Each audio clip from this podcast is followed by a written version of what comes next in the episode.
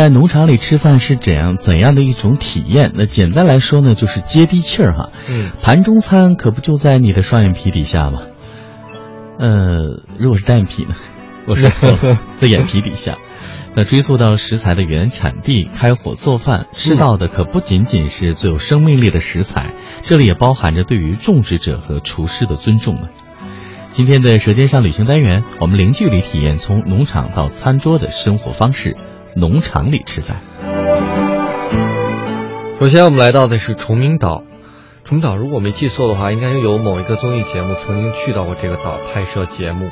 哦，然后呢，还引发了一系列的这个负面消息，好像负面消息吧？还对，好像极限挑战吧？好像是还是爸爸去哪儿？我说的是跑男吧？啊，跑男是吗？对，那看来这是一个很火的岛啊，好像都很爱去这儿啊。它这个东部呢有一个泰生农场，嗯，呃，建在一片滩涂之上。十多年前呢，曾经被新加坡华裔陈凤坤租下来，然后建立养猪场。几年前呢，和当年的大学同窗、台湾大学的园艺系教授林宗贤有过一次闲聊。谈话中呢，一个能源循环、动植物和谐共生的农场雏形渐渐就浮现了。嗯，那么如今这个占地七百八十亩的农场呢，仍然在继续实现和完善创始人的理想，不仅拥有生化处理池、堆肥场、湿地及野生动物的保育地。一走进农场大门，就看着被精心打理的草木景观。那么，同样呢，园艺的疗愈作用进入潜移默化的开始了。二零一四年，这个农场就获得了由国家认证机构颁发的有机认证证书。嗯，那这个农场呢，还提供这个一日农夫的活动，包括像这个导游讲解、参观农场啊，介绍农然农场的这些自然农法、嗯亲手种植、喂养动物、垂钓等一些乐趣啊。那我们再来看一下青城山这个地方有个生产性农场。那四川附近地区，尤其是一些山地地区呢，春天来的会稍晚一些。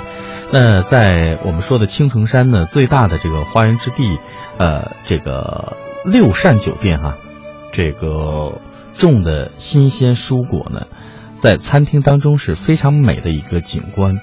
然后呢，他就直接在那个酒店餐厅的厨房。你就可以看得到，所以在这个地方还挺有趣的。每个周日还会举办一些周末的农夫集市啊，还有行政主厨，这个行政总厨会为种植季节做一些准备，同时给餐厅来更新设计一些季节性的菜单儿。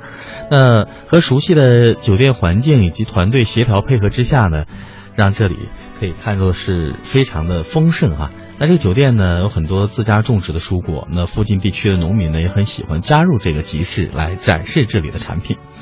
那说到这儿呢，今天我们在《舌尖上的旅行》介绍了两个可以来体验这农场到餐桌的生活方式，在农场里吃饭的好地方，一个是崇明岛，另外一个是青城山的六善酒店。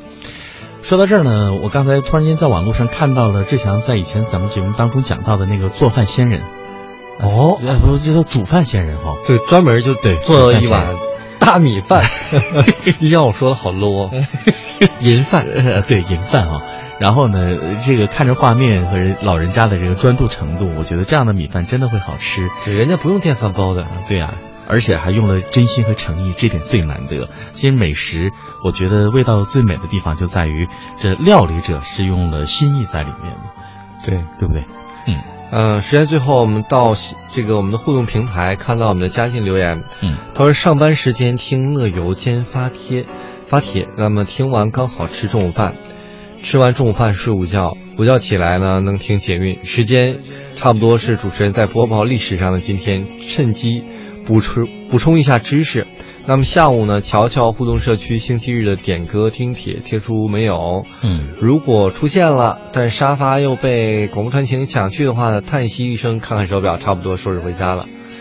哇，这好感动。对啊，感觉是我们的 编外人员。你在我们这上班，或者是我们给你颁一个奖，我觉得真的很有必要。嗯，好了，各位到这儿呢，今天节目接近尾声了，感谢您一个小时的收听陪伴。乐神州，明天接着有，拜拜。